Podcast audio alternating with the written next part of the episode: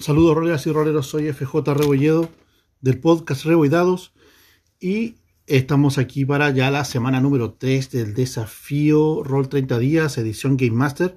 Y estoy acompañándome obviamente junto con la Game Master Siri Bolete. Oli.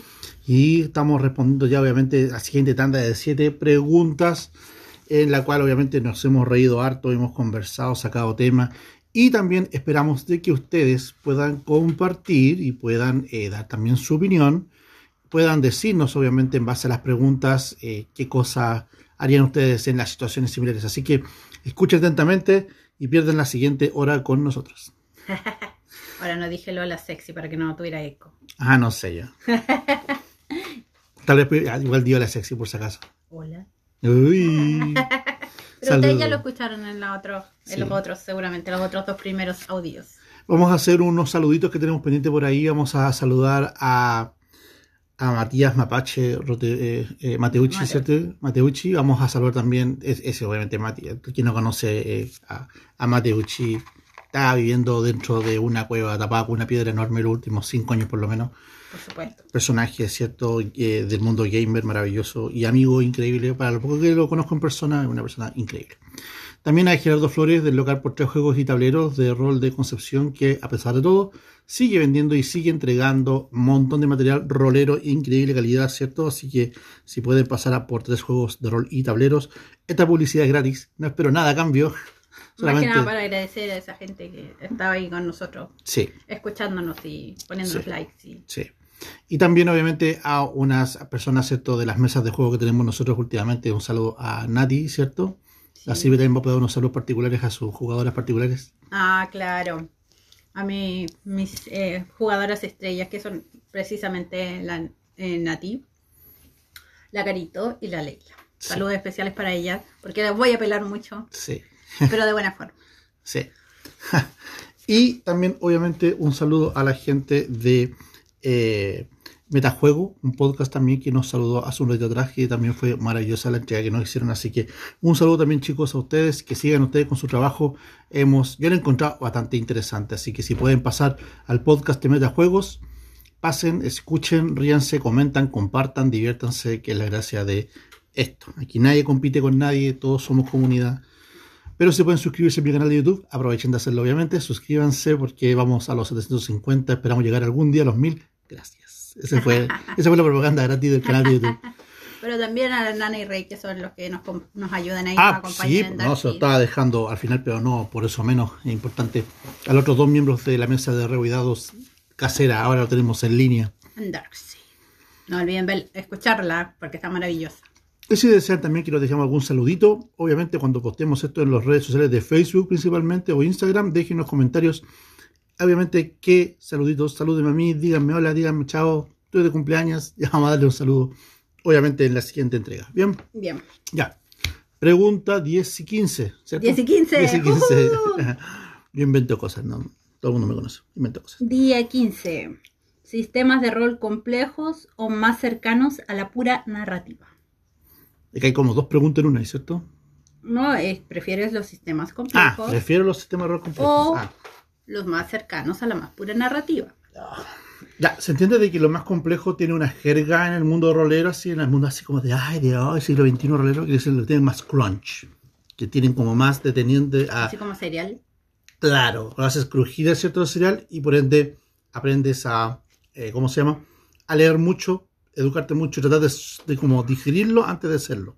Versus los narrativos, ¿cierto? Exactamente. Y el narrativo como tal, bueno, partamos los dos efectos, los dos contra el tiro, calabozo y dragones versus vampiro. Ahí tenemos como los dos tipos de sistemas. Pero aún así ambos ocupan sistema, uno más narrativo que el otro. Exactamente. Ahora, Yo diría que si tuviésemos que medir en grados de hacia dónde se va, ¿cachai? Siendo, no sé, po, el 1 eh, sistema de rol complejo y el 10 sistemas de rol de pura narrativa, yo creo que estaría como entre el 7 y el 8 de hacia pura narrativa. ¿tú prefieres más narrativa que complejidad? Sí, de... no me complico demasiado, no me gusta complicarlo para que la trama fluya. Ya. Bien, me gusta más evaluar las respuestas reales de los personajes, no de las personas, ante las situaciones que se enfrentan. Ya. Y eso, verlo a contraparte como el el PNJ o la persona que debería responder a eso, cómo respondería según esa persona es. Ya. Lo que no me hace descartar las tiradas de dados. Entonces por eso digo que estoy como en un 7, un 8, porque igual me gusta hacer las tiradas de dados, especialmente cuando es muy conflictiva la situación. Claro. Muy, cuando me dicen, ay no, no pienso hacer eso, aunque mi personaje lo haría, no pienso hacer tira dados. tu dificultad son todos estos dados.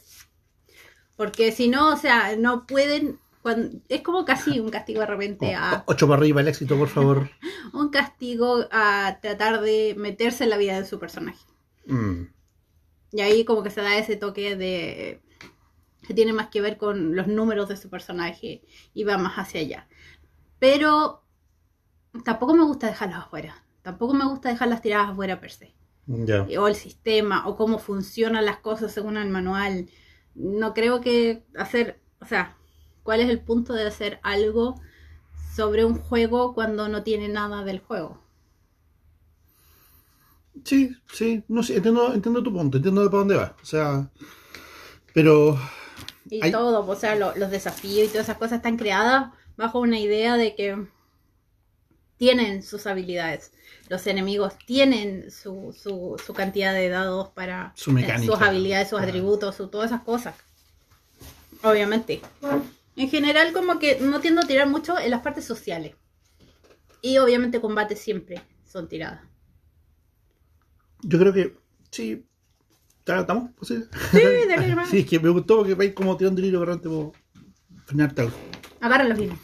Eh, yo creo que para empezar hay juegos de rol obviamente que están pensados para que los dijeras con sus reglas. O sea, la regla está ahí porque en el sistema tiene que hacerse así. Y tú tienes que entender cómo funciona esa mecánica de que si no es de esta forma porque sería demasiado fácil. Tiene que ser más complicado, tiene que tener un grado de complejidad. No es solamente, por ejemplo, no sé, en tal juego hacer una poción y ya. No, tienes que dedicarle cinco días, ganar dinero, gastar tiempo, bla, bla, para sacar una poción. En cambio, en otros juegos es, ¿decides sanarte? Sí, perfecto.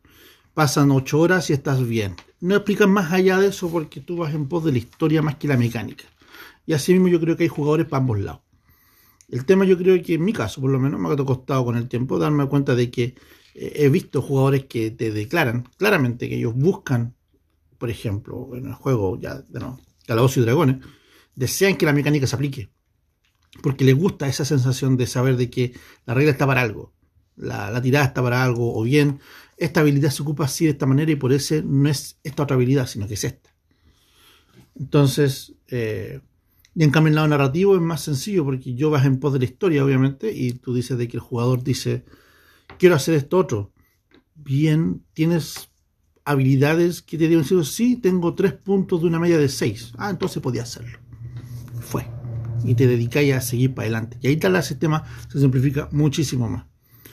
Entonces yo creo que si fuera por juntar gente a la mesa, yo trato de explicarles un poco la mecánica del juego. Cuando entiendo que el juego ya es jugable y entretenido con la tirada, con la mecánica, con todo el crunch, como dije en un principio. Pero también a la vez trato de hacer la narrativa cuando cierto tipo de acciones yo sé de que al jugador le sale fácil hacerla y no tiene por qué tirar. Inclusive un ataque. Inclusive yo puedo suponer de que un guerrero, por ejemplo, que va a atacar a un grupo de enemigos que son relativamente sencillos, no voy a estar perdiéndole el tiempo diciéndole tira por ataque porque quiero ver si fallas. Yo asumo de que a esta altura de experticia el guerrero tal vez les va a pegar igual. Pero más me dedico a que tal vez los enemigos peleaban con él porque trataban de distraerlo versus ese otro bicho que está al otro lado. Y ahí sí te puedo hacer tirar con una percepción. Es que claro, porque depende mucho de lo importante que es la acción para la trama en general y no lo importante de que es la acción simplemente por acción.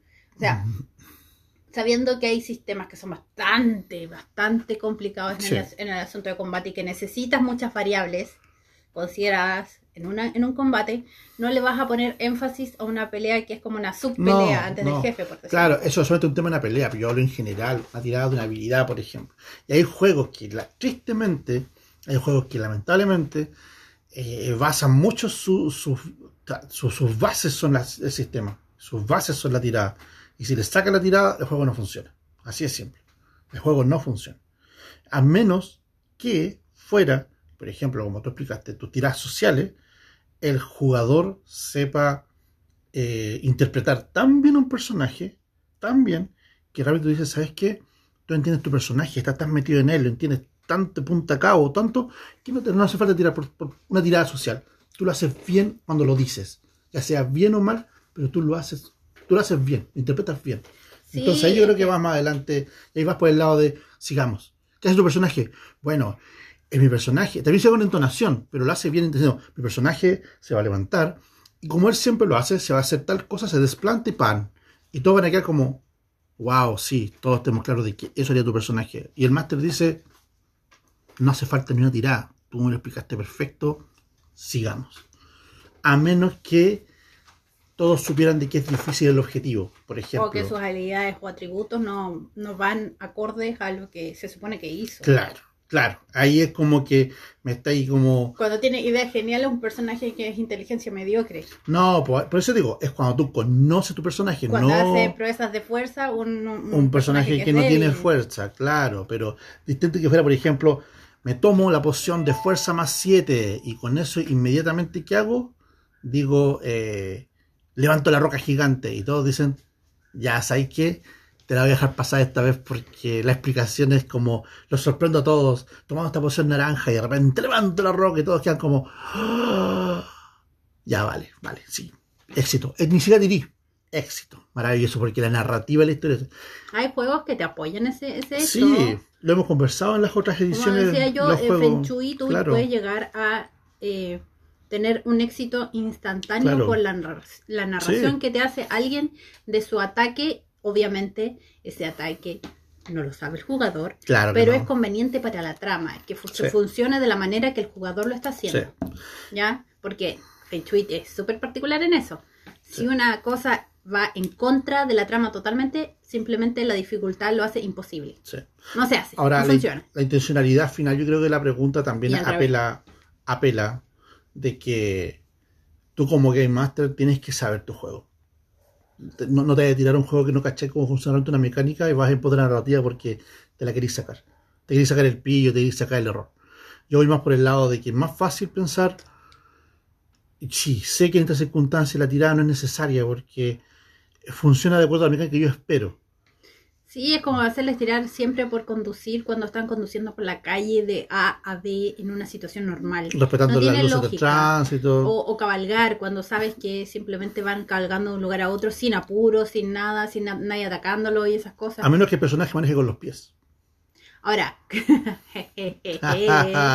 eso ya lo hice. Cierto, ¿viste? Bueno, eh, el- distinto al caso de nadar, que es una habilidad que se supone que si tú no la tienes, ahí estáis chingado. Y si la tienes, lo lograste en principio, ¿cachai? A no ser que te, esté, te estén tirando de un barco a toda velocidad, no sé.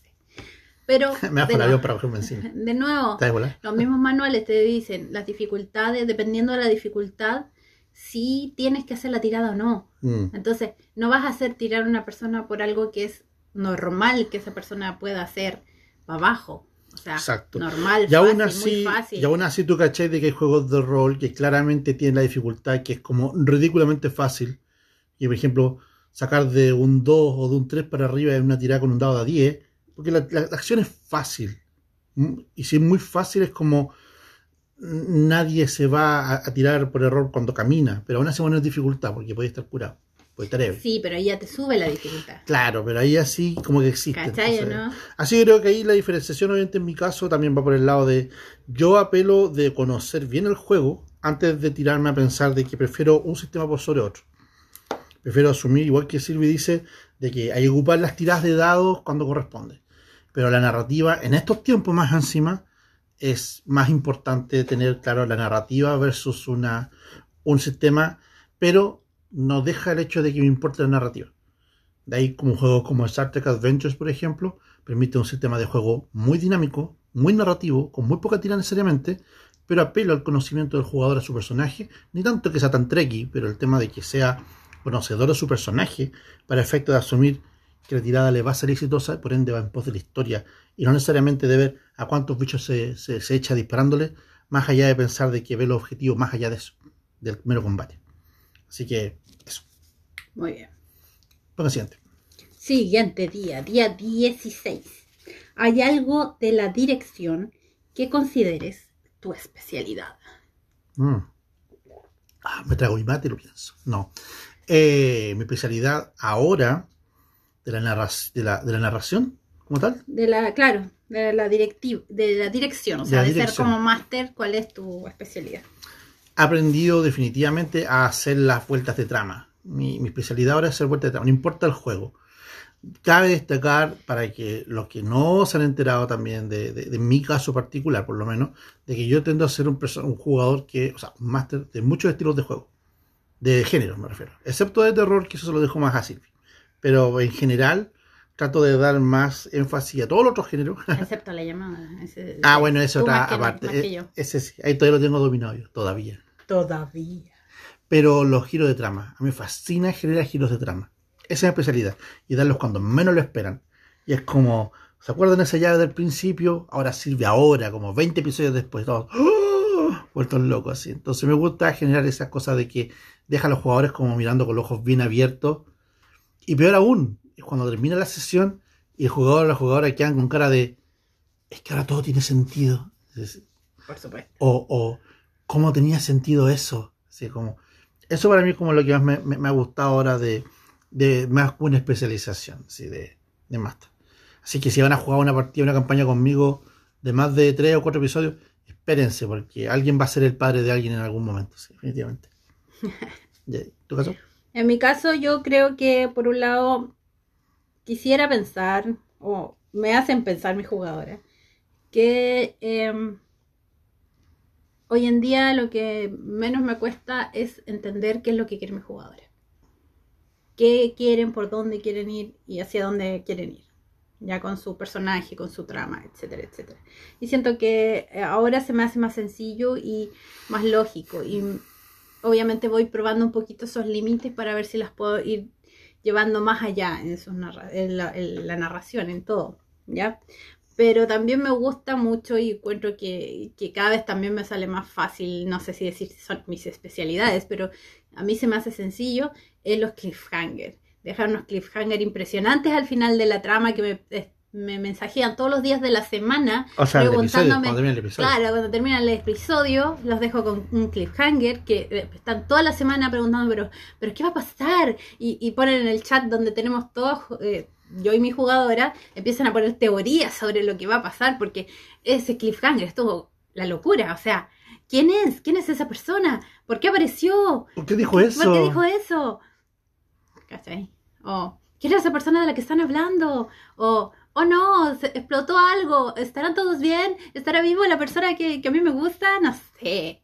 Hay unas cuestiones como, han sido cliffhanger muy buenos los que he tenido en algunas ocasiones y me gusta cómo me están saliendo, así que asumo que se me da bien. Yo creo que también hay juega más a, tu favor.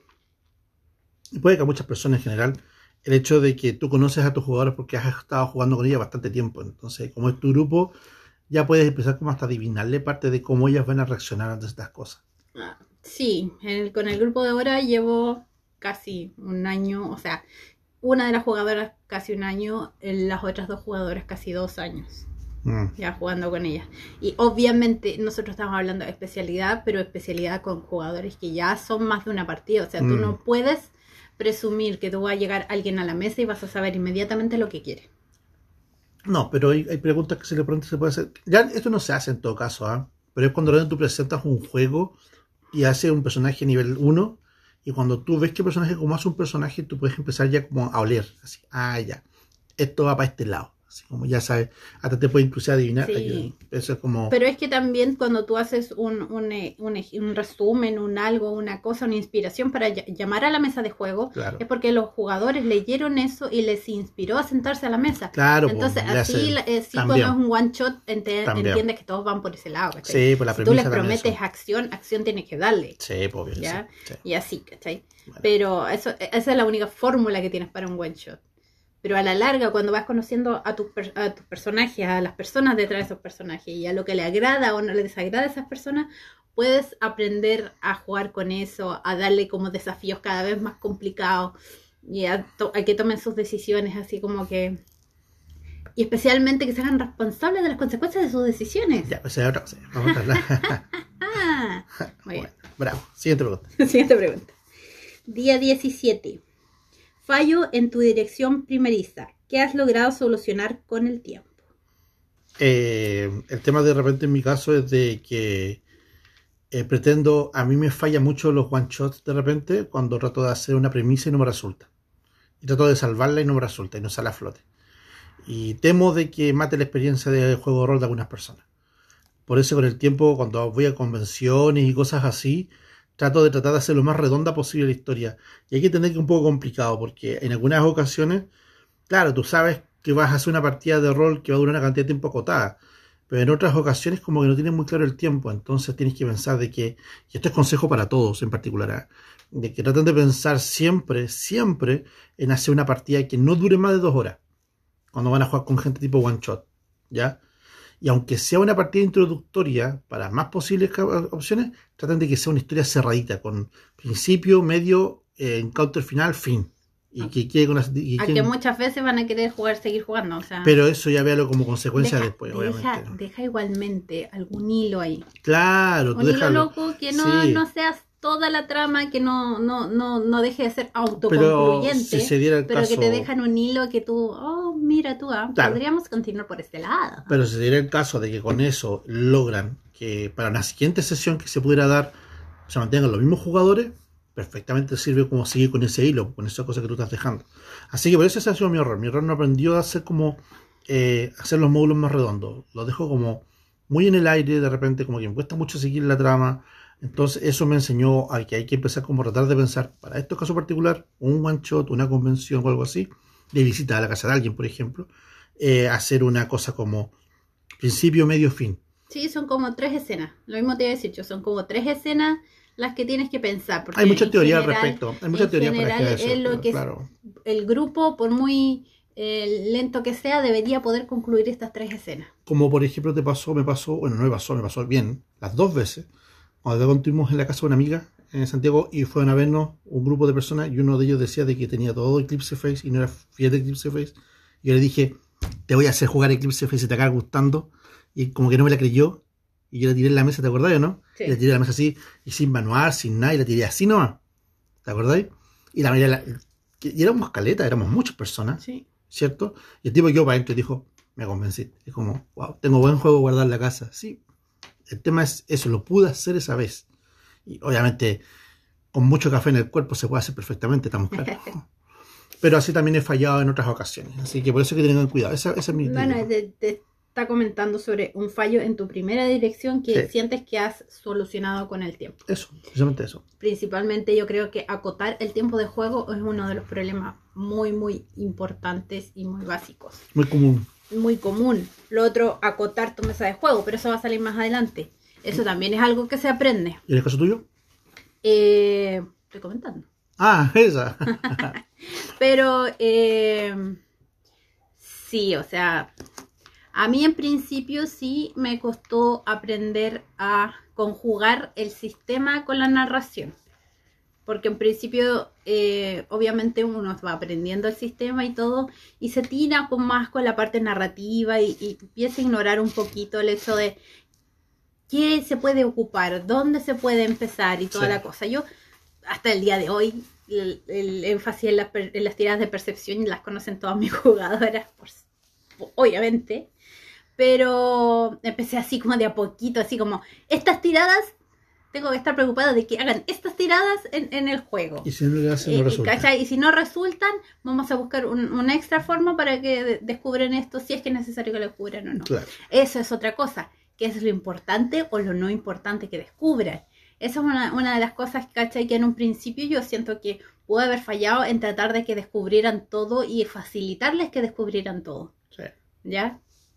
También otro que yo sentí que en un principio eh, quizás eh, me iba en eh, puzzles o cosas que quizás daban para mucho más de un módulo y que eran muy complicados de repente de entender sin las pistas correctas. ¿Ya? Y después empecé a simplificar bastante, Mm. he de decirlo.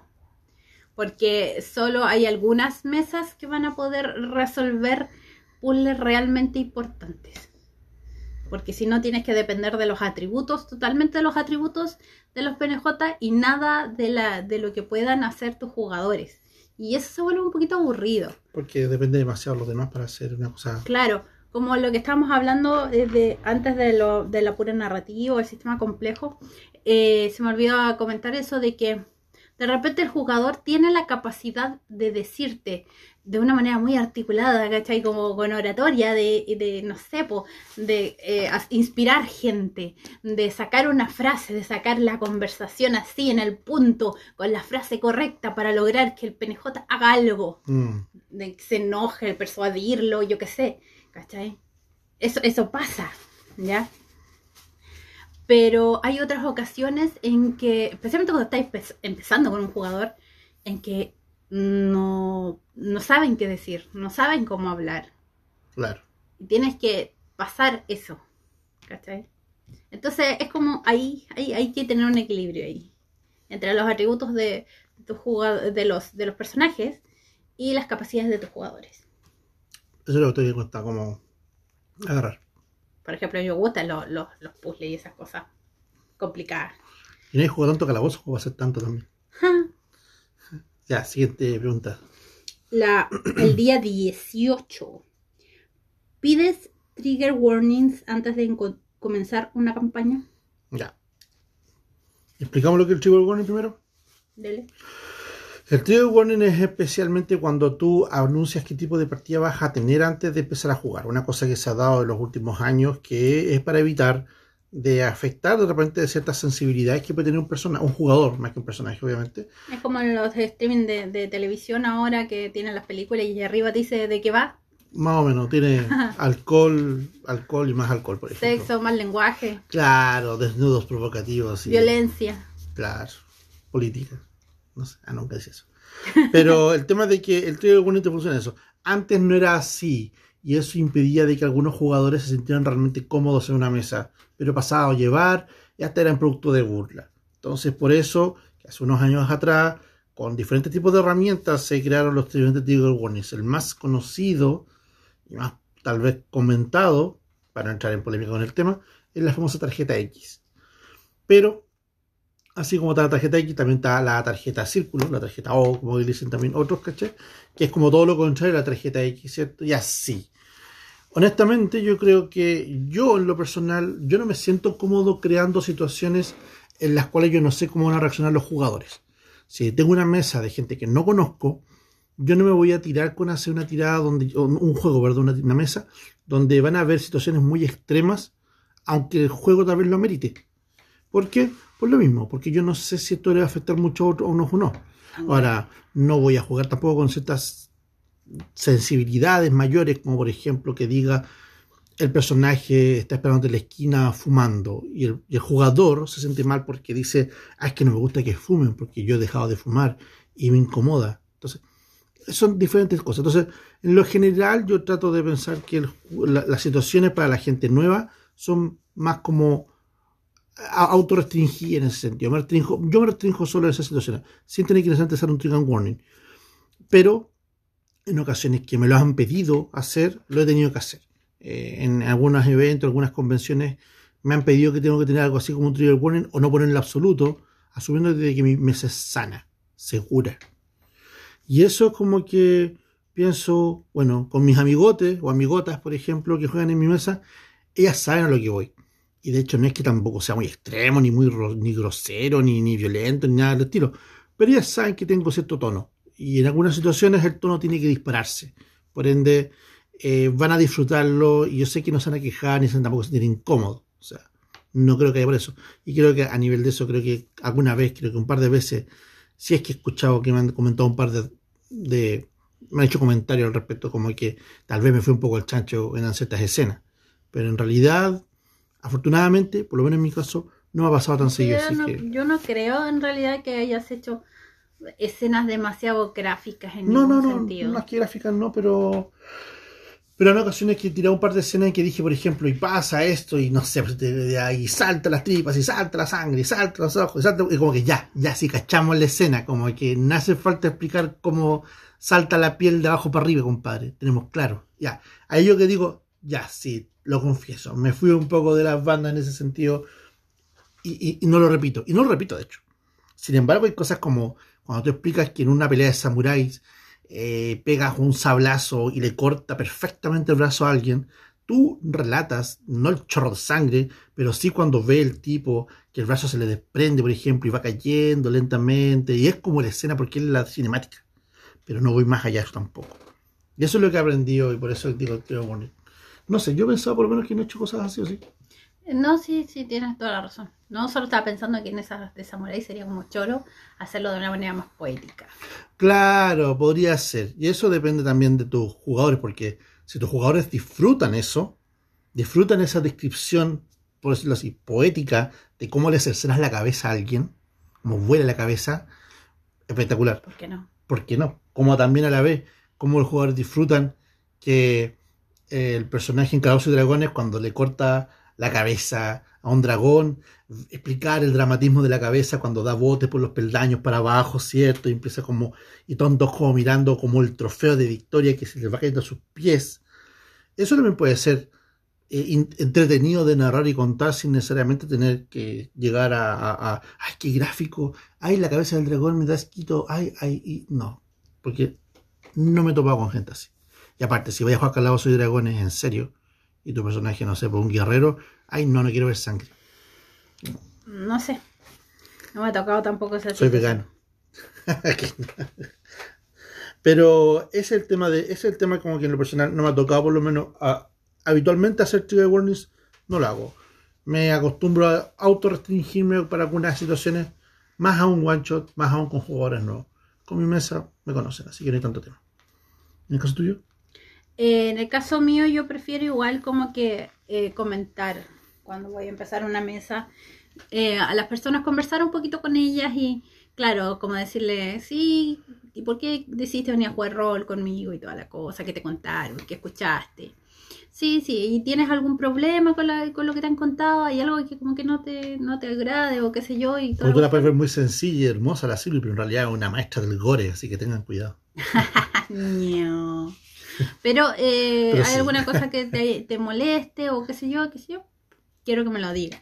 Ya porque hay jugadores que, que algunas de mis jugadoras prefieren algunas cosas y quieren más detalles de, cierto estilo de, narración o de cosas. Y hay otros que no. Entonces prefiero saber. ¿Pero como va a tener un trigger warning en tus sesiones? No, no, dentro de las sesiones no, porque ya estoy en conocimiento de lo que le molesta a las personas. Y en general son cosas muy específicas y no tan... Eh, el límite está más concreto. No es como tan extraño así como que voy a mencionar el día el color verde y eso le va a triggerar a la persona. Pero, ¿y si fuera una mesa de one shot con personajes nuevos, con jugadores nuevos? Eh, claro, hay que evitar los temas demasiado polémicos. O, ver, o ver, ¿cachai? O ponerlos, ¿cachai? En esa reseña que te digo yo, de mm. que va y que le pongas el hecho de que va con este detalle, ¿cachai? Sí, como, como te piden siempre. Pero no salirte del libreto. Claro. No salirte del libreto mal. Y ahí tú vas también cuando estás con los jugadores ya en mesa, vas viendo más o menos cómo interactúan ellos y qué les molesta y qué no les molesta. Y ellos hacen sus comentarios también al respecto de, ah, yo creo que va a pasar esto. Y la cuestión, y ahí tú vas entendiendo lo que les gusta, por ejemplo. O lo que no les molesta. También. Y, y, tienes que ir un poco por ahí pero obviamente no le vas a salir con una cuestión que es totalmente diferente a lo que ellos se sentaron a la mesa para hacer, ¿ya? Y hay juegos que son sensibles en esos temas, entonces hay que eh, advertirles de qué va el juego. Sencillamente hay que advertirles de qué va el juego. O sea, si es un, no sé, por Hacker Slash, obviamente no esperen ver pequeños pony. Exacto, o sea, no, no esperen no ver sangre, por ejemplo. Por ejemplo. Ya, cuando yo lo, yo en general, en todo caso, cuando he ido a eh, lugares para eventos y todo, de, rol y todo, yo hago módulos de terror en su mayoría. Una alguna vez creo que habré hecho uno de Victoriana o algo así, que es otra temática. Pero en su mayoría hago juegos de rol, entonces estoy esperando que la gente que vaya eh, no sepa que se va a asustar un poco o que se va a inquietar un poco con lo que le voy a contar. O sea, no se va a morir de susto, pero tal vez va a encontrar inquietante. Vamos a hablar, no sé, po, de fantasmas, de asesinos, de todo ese tipo de cosas. Y- y, urbanas, y es cosas parte de la trama, o sea, Claro. Como pasa, por ejemplo, en Fragmento. Fragmento igual es un poquito menos terrorífico que el resto de cosas porque tú desde el principio te asumes como un actor que Sí. está interactuando esta película. ¿Ya? Entonces eso como que le quita un poco de la carga estresante de sentir que eres tú el que está viviendo estas cosas. A diferencia, a diferencia de otras cosas como Haunted House y todo eso. Mm. Aun cuando se basan un poco en todos los, eh, los clichés de todos los juegos de terror de, toda la historia del cine. Pero igualmente. ¿Ya? Entonces yo creo que No te hace falta tener un trigger warning para ti en particular y. no, no creo que haga falta tener una tarjeta en especial para que digan, hey, no. Aparte que nosotros en general jugamos con gente que conocemos y que son amigos nuestros. Entonces, si hay algo que les molesta, me va a decir, ay, no, sabéis que no sé. O lo, o lo van a dejar esperar hasta el final del módulo, ¿cachai? Porque no creo que vaya a ser algo tan grave así como que se quieran parar de la mesa. Y me van a decir, ¿sabes qué? Esto no, preferiría que no, no se repitiera esta temática o, o lo que sea. ¿Ya? Lo cual no me ha pasado tampoco. Ya. Siguiente tema. Día 19, creación de PJs. ¿Pides algo según la partida o total libertad siempre? Veamos. Empiezo yo. Ah, ok, parte, parte. eh, depende del juego. Soy una abogada y digo, mm, depende. Depende del juego. Porque en fragmentos, como les estaba comentando, es una película, necesitas personajes y necesitas que cumplan ciertos criterios. Ya, el juego incluso te dice que tú puedes poner todo el reparto y las personas deciden qué personaje van a tomar, También, sí. ¿ya? Y eso pasa en fragmentos y se puede usar de esa forma. Yo le doy un poquito más de libertad, pero le digo, por ejemplo, no sé, ustedes son un, un grupo, ¿cachai? Un crew de, de- de gente, de arqueólogos y, y gente interesada en un sitio X de... Pero ahí le da la premisa. po. Ahí le doy la premisa, ¿cachai? pero hay ma- un poquito más de libertad, donde Claro. yo quiero yo quiero ser fotógrafo, yo quiero ser periodista, no sé, Claro. whatever. Pero en general, Fragmentos te dice que tiene que ser algo muy, muy, muy específico. Pero ya, saliendo de ese juego, en general, tú les pides, o sea, yo a lo más les pido algo que la junte, algo un- o un específico hecho que hayan vivido las tres personas. Algo que les dé una línea argumental para seguir todos por el mismo lado, Por ejemplo, todos fueron alumnos del mismo profesor. por ejemplo. Y ahora se reúnen. Y eso ahora- es clásico. Y ahora, se reúnen, y ahora se reúnen en el día de, de la lectura de su testamento. Exactamente. En la isla abandonada. En la, en la mansión en la isla, con la el faro. gente, La gente todavía cae por eso, Sí, en serio. redondo. Demonios. Uf. Creo que cualquier cosa menos demonios. Ah, me da mucha risa cuando estamos jugando alguna trama y digo, demonios. Exactamente me dicen cuando estamos jugando sombras urbanas. Demonios. Exactamente. De hecho, Sombras Urbanas es un ejemplo para ese lado, ¿cachai? El tema de que eh, Sombras Urbanas como te pasan libretos, pero libretos como para generar, lamenta- lamentablemente y afortunadamente, tú sabes también por dónde tiene que ir. O sea, de una u otra forma, el personaje que eligió vampiro Sí. va a ser un vampiro aunque lo costumice. Pero lo que te están diciendo aquí es, si tú pides, necesito vampiros, y necesito una, un party de puros vampiros. A eso Es está que, hablando. es que para eso el tema, por ejemplo, Sombras Urbanas. No, o sea, pero que ahí te está hablando de tú como No, no, máster, o sea- ¿qué estás diciendo?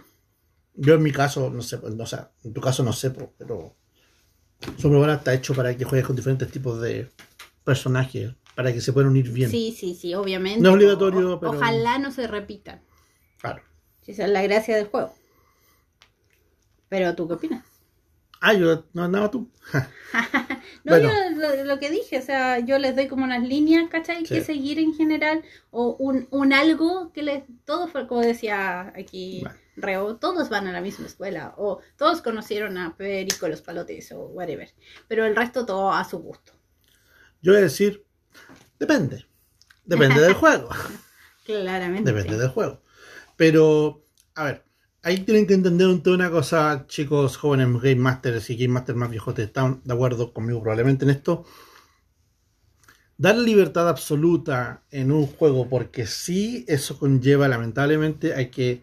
A ver, o no tienes bien pensada la trama, por ende, lo que ellos crean al principio te va a ayudar a hacer tu historia, en un, a generar historia primero, o eh, realmente no tienes nada pensado, o sea, y, o, bien sabes tal vez cómo dirigirlos caóticamente a todos los jugadores o jugadoras eh, con personajes que realmente no tienen pies ni cabeza, ni tampoco saben cómo eh, conjugarse unos con otros, no importando el juego que sea, no importando el juego que sea.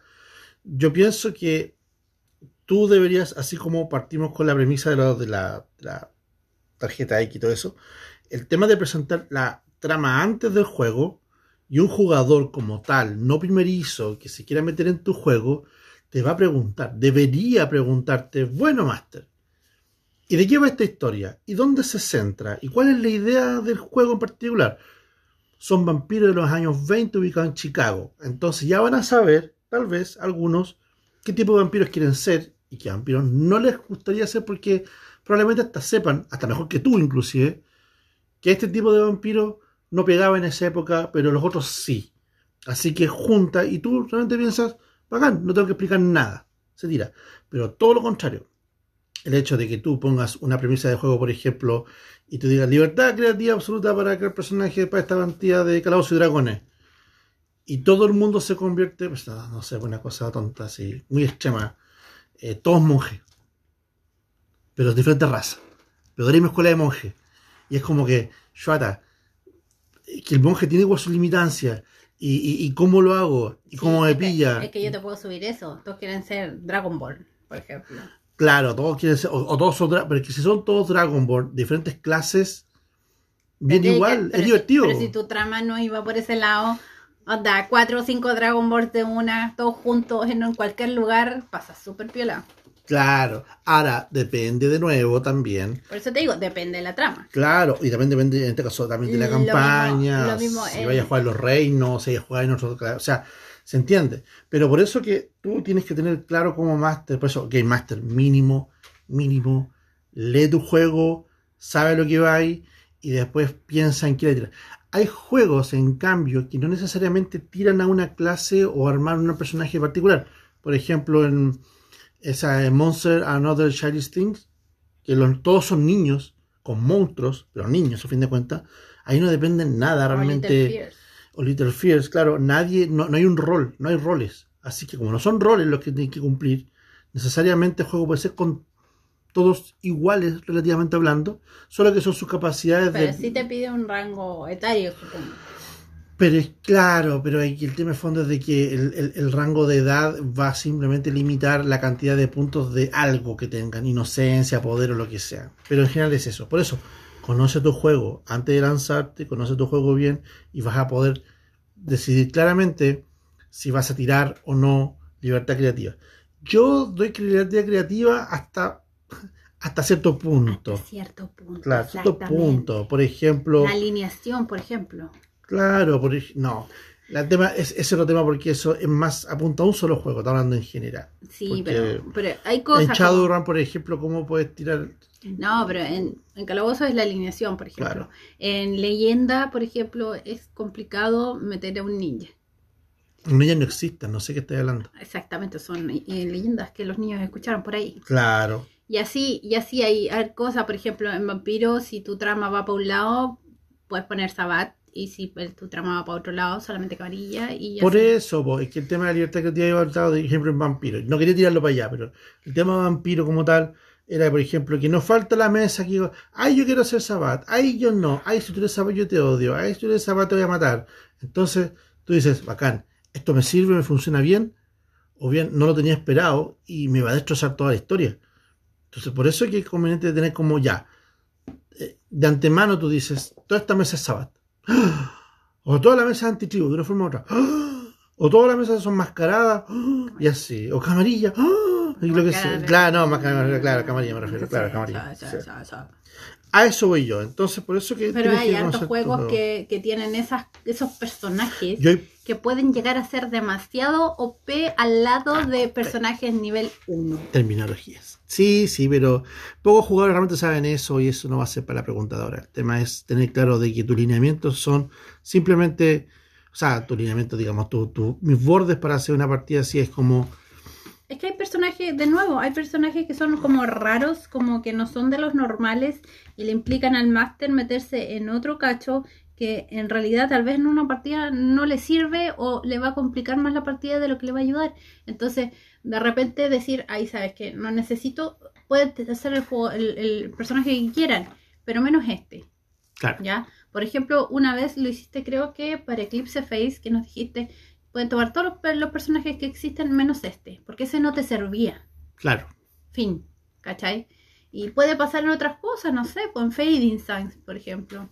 No, No, o sea, es que si son de esta casa o de esta, de esta eh, agrupación, no me sirve.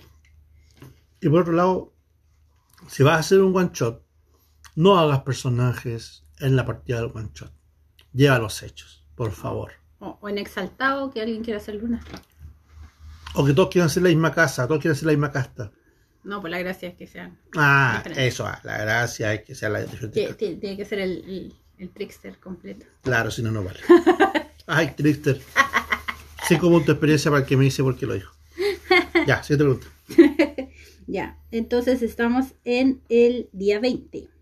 Mapas, dibujos, cartas. ¿Qué utilizas para darle tacto a la partida?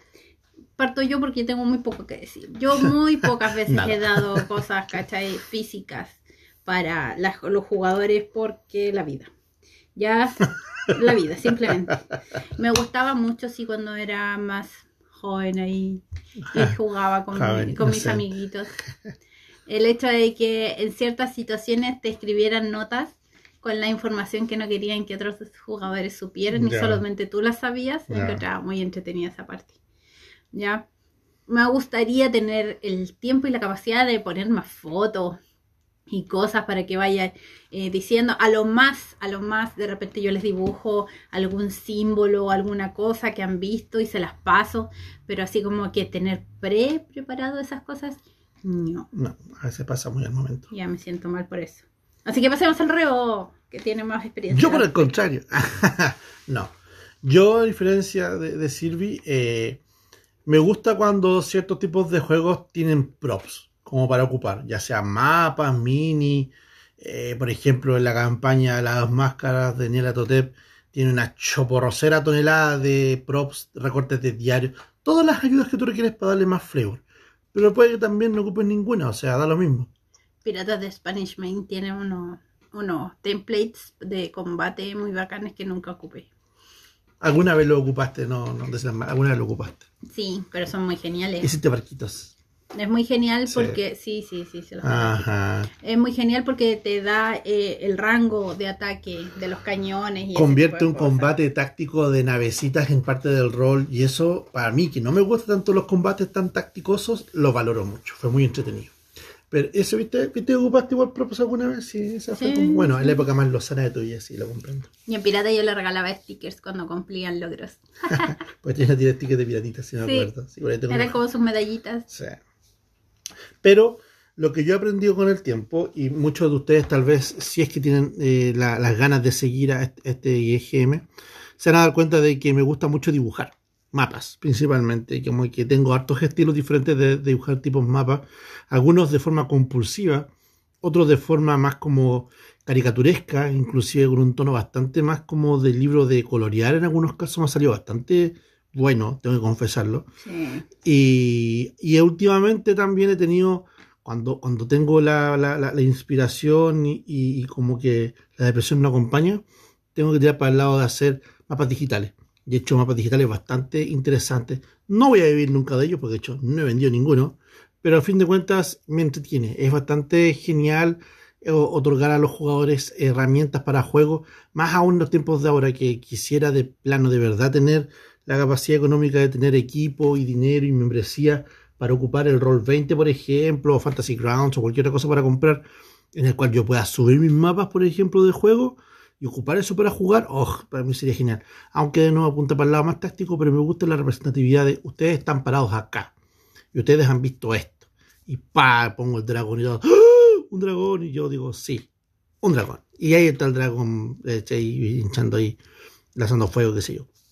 Pero, por otro lado, eh, encuentro que también me gusta mucho ocupar la parte narrativa. Cuando estoy muy inspirado, la parte de explicar, narrar y decir, ven esto, con esto, con esto, huele a esto, sabe a esto, tiene este color, se siente los detalles.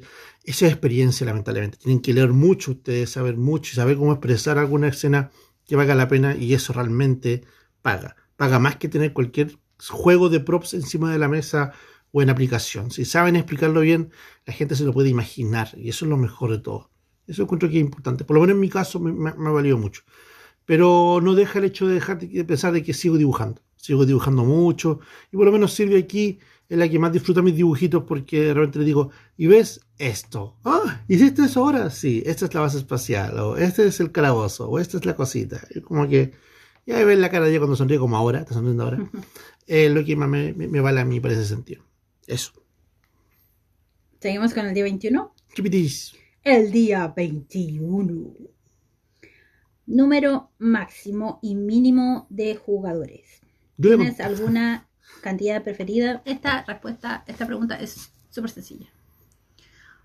No, la, mínimo, la, respuesta. La respuesta es sencilla. Sí, la respuesta es sencilla. Eh, mínimo. No hay mínimo. Uno, uno es mínimo. Dos, master. dos es mínimo. ya, uno o dos personas. Con dos personas ya tenía un, un grupo ya. Ya tenía una ronda ahí.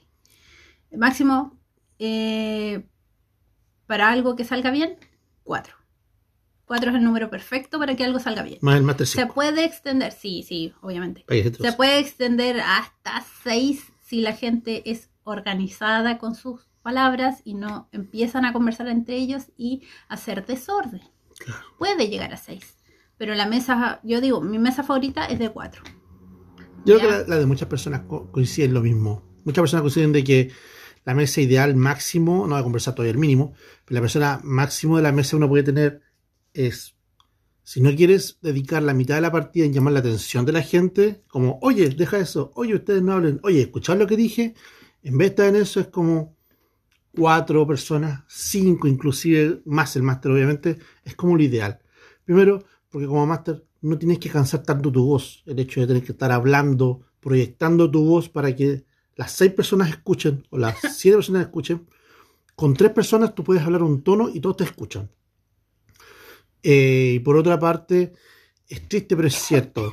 Tu mesa puede estar muy genial, puede ser espectacular, y todo lo que tú quieras, pero basta con que uno se te pueda distraer y se te va en collera a todo, se te va todo, todo para mal a perder porque de repente todos deberían haber tomado atención de esa escena y no lo hizo esa persona y tienes que estar preocupándote de, bueno, es que acaba de decir de que el jefe maestro dijo tal cosa y si no hacen caso se mueren y tú no lo escuchaste así que te vas a morir y la persona, ah, es que justo estaba viendo el Twitter de no sé quién que hablaba algo de esta cosa y entonces se te va. Se te va a echar. Es lo peor en la mesa. O sea, si, si no sabes ocuparlo como una herramienta, es lo peor en la mesa, definitivamente. Así que para mí el máximo como consigo con es cuatro personas bien. Yo he tenido partidas en, en, online con cuatro o cinco, cuatro personas que lo tope.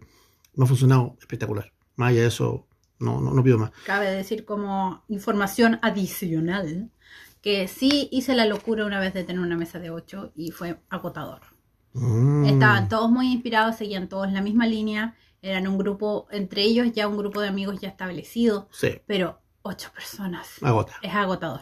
Yo hacía mesas de yo hacía mesas de 7 u 8 personas cuando jugamos calabozo antes. Creo que tú hiciste la máxima de tu mesa fue como de 10 personas. No, la mesa más grande que he hecho de, de, de juego de rol alguna vez en mi vida fue una vez que estaba en una convención en Concilio de Dragones. Y yo agarré una mesa y eran más de 15 personas. Claro, yo tenía personajes para todos. Eso fue la sorpresa. Y me agarré a todos los del grupo de juego, ¿te acordás de los JDR? Que agarré a todos, y a todos les pasó un personaje, pero los tuve que agrupar en. Aquí está a mi derecha los magos, aquí a mi izquierda los rangers, aquí en medio están los paladines, y aquí están los guerreros y todos los demás. Entonces empiezan a pelear, y esta es la escena, ¿y qué hacen ustedes? ¿Y qué hacen los otros? Ahí lamentablemente es como Game Master tú te gradúas, porque tienes que saber manejar los tiempos, manejar la atención, mantener la acción, que todos escuchen, porque saben de que después le toca a ellos, después le toca a los otros. Pero en general tienen que hacer algo de combate o algo así. Porque sí, eh, porque si lo haces pensar, no, si lo haces pensar, se te va mal. No. Con mucha gente, gente no va a decir, es que esto no es mi escena, y se te van. Y se te van. O no se puede jugar en la llamada con 15 personas, con 10 personas. Matas a la mitad de una sesión. claro. Una cosa así. No se puede jugar con, ni con 8. No. Deberían ser con cuatro. Sí, con cuatro. Fin. Así que eso. Si necesitan más personas en hacer una mesa como, como recomendación, están como obligados a que una mesa, una noche con amigos, que tengan ocho personas y los ocho quieren jugar rol, piénsalo así. Arma dos mesas al mismo tiempo simultáneo. Pero los dos grupos separados en dos escenas distintas que tal vez en algún punto se junten. Ahí tú vas con el grupo A, con el grupo B. Ninguno de los dos se topan hasta la final, momento del juego, tal vez, pero van en pos del mismo historia. Pero que nada, no, no hagas que todos vayan por su lado No. porque va a ser No, caótico. no, y ahí obviamente y ahí tiene ya lo de la, de la manito de las rienditas así, o si no, vaya a perder todo el grupo. Ya mis chiquillos, Ya, ya hemos gente. terminado con el 21. Y eso es la tercera semana del desafío de desafío de rol 30 días, edición del Game Master. Exactamente. Así que con esto nos despedimos hasta la última semana ya, y con, eso, y con eso también nos despedimos del año 2020. Chan. Así que probablemente van a ver el último episodio publicado por ahí entre la última semana o el 2021 de plano. Y, ya gente, un abrazo gigante, pásenla bien. Un abrazo para todos, que tengan lindas fiestas, que todavía quedan. mucho. Todavía queda una semana de fiesta, gente. Así que diviértanse mucho, cuídense un montón. Y como siempre les digo, jueguen rol y Nos vemos en el próximo capítulo. No, no está, no está la nana. Eh, gracias por escucharnos. sí, gente, ya nos vemos a la próxima. Cuídense. Adiós.